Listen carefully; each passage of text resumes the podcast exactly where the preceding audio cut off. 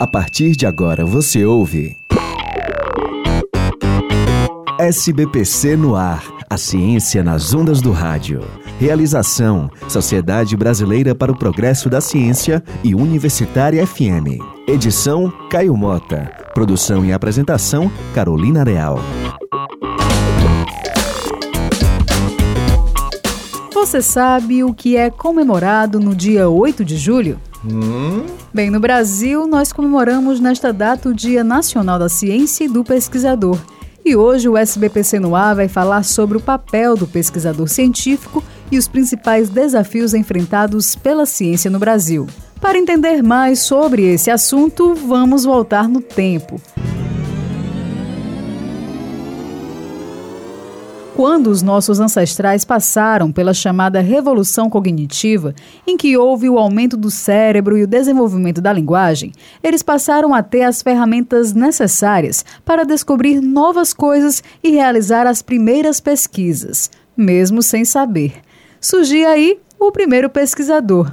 Só depois de muito, muito, muito tempo é que ser pesquisador se tornou uma profissão. E foi através da pesquisa que a sociedade descobriu coisas que são muito importantes para a nossa vida, como a agricultura.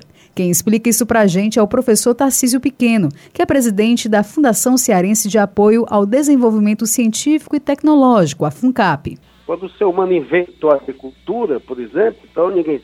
Essa aí é uma invenção que a gente não sabe quem foi, não sabe o nome, sabe. talvez, provavelmente foi inventada mais de uma vez em lugares diferentes da Terra. Mas essa foi uma invenção fundamental, mudou radicalmente a vida humana.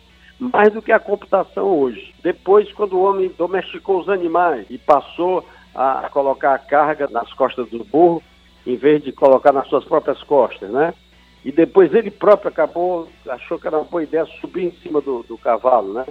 Mas nenhuma delas, talvez tenha tido mais impacto, foi quando o homem descobriu a escrita.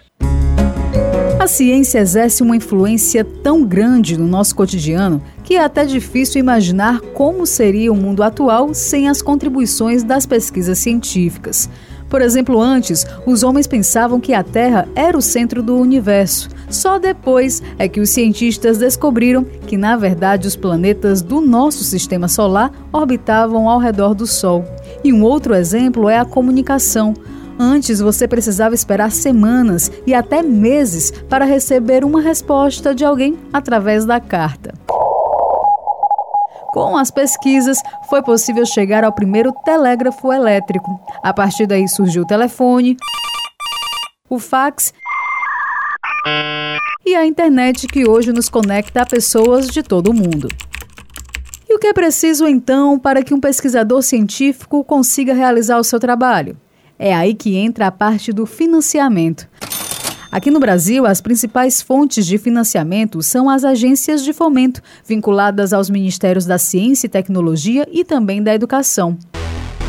Recentemente, o governo federal anunciou uma série de medidas para viabilizar o diesel mais barato, e essa decisão atingiu diretamente as pesquisas científicas no Brasil quase 800 milhões de reais que seriam destinados a programas de pesquisa e tecnologia foram cortados.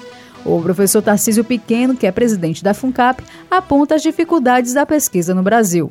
Quando há uma crise, o que aconteceu no Brasil, o primeiro setor a sofrer mais severamente acaba sendo ciência e tecnologia e, por decorrência, educação. Então, isso acontece no Brasil. Para dar uma medida, em 2014, o Brasil, né, em, em termos de verbas governamentais, aplicava 8 bilhões de reais em ciência, hoje aplica menos de 2. Em 2018, será aplicado menos de 2. Então, foi um corte brutal e isso tem um impacto muito grande, porque o Brasil tem uma comunidade científica já muito bem estruturada. O Brasil produz a 13 terceira ciência do mundo o Dia Nacional da Ciência e o Dia Nacional do Pesquisador foram aprovados pelo Congresso Nacional em 2001 e 2008.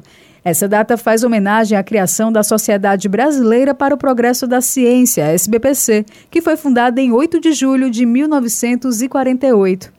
E em 2018, a SBPC completa 70 anos, atuando na defesa do avanço científico e tecnológico do Brasil, além de incentivar a popularização da ciência no país. E o nosso programa é um belo exemplo disso. O SBPC no ar, a ciência nas ondas do rádio de hoje termina aqui. Até a próxima edição. Você ouviu SBPC no ar, a ciência nas ondas do rádio. Realização: Sociedade Brasileira para o Progresso da Ciência e Universitária FM.